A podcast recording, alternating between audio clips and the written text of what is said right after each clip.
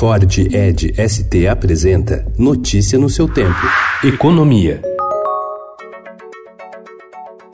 Um dia após a apresentação do relatório da reforma da Previdência na comissão especial, o ministro da Economia Paulo Guedes afirmou que a proposta atende ao lobby dos servidores e inviabiliza o regime de capitalização, modelo em que as contribuições vão para uma conta que banca os benefícios no futuro. Se sair só esses 860 milhões de corte que o relator assinou, que ele está dizendo é o seguinte: abortamos a nova Previdência e gostamos mesmo é da velha Previdência. E cedemos ao lobby dos servidores públicos que eram justamente os privilegiados. Horas depois das críticas de Guedes, Rodrigo Maia, do DEM do Rio de Janeiro, foi a público defender o texto. Eu acho que o ministro Paulo Guedes não está sendo justo com o parlamento brasileiro que tem comandado sozinho né, a articulação para aprovação da Previdência. Nós blindamos o parlamento brasileiro das crises que são geradas pela usina de crises que o governo tem a cada dia, a cada semana no Brasil. Sobre a crítica do ministro da Economia às concessões aos servidores, Maia rebateu dizendo que a proposta do governo para a transição dos militares também foi benéfica.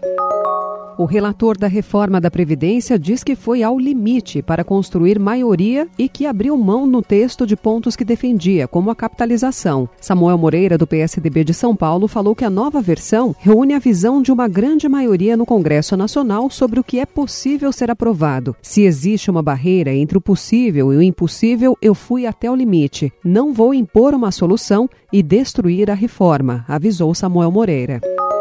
Em meio às dificuldades do governo com a tramitação da reforma da Previdência no Congresso, a atividade econômica segue em retração no Brasil. O índice de atividade do Banco Central, o IBCBR, divulgado ontem, recuou 0,47% em abril ante março. Conhecido como uma espécie de prévia do Banco Central para o PIB, o IBCBR caiu pela quarta vez. O índice serve mais precisamente como parâmetro para avaliar o ritmo da economia brasileira ao longo dos meses. Com reviravoltas de fim de novela, a disputa entre Magazine Luiza e Centauro pela Netshoes acabou ontem. Quem levou o varejista online foi o Magazine Luiza, que fechou o negócio por 450 milhões de reais, valor 85% maior que o oferecido inicialmente pela varejista. A proposta de compra foi aprovada por mais de 90% dos acionistas da Netshoes em assembleia e a operação será concluída até o dia 19 de junho.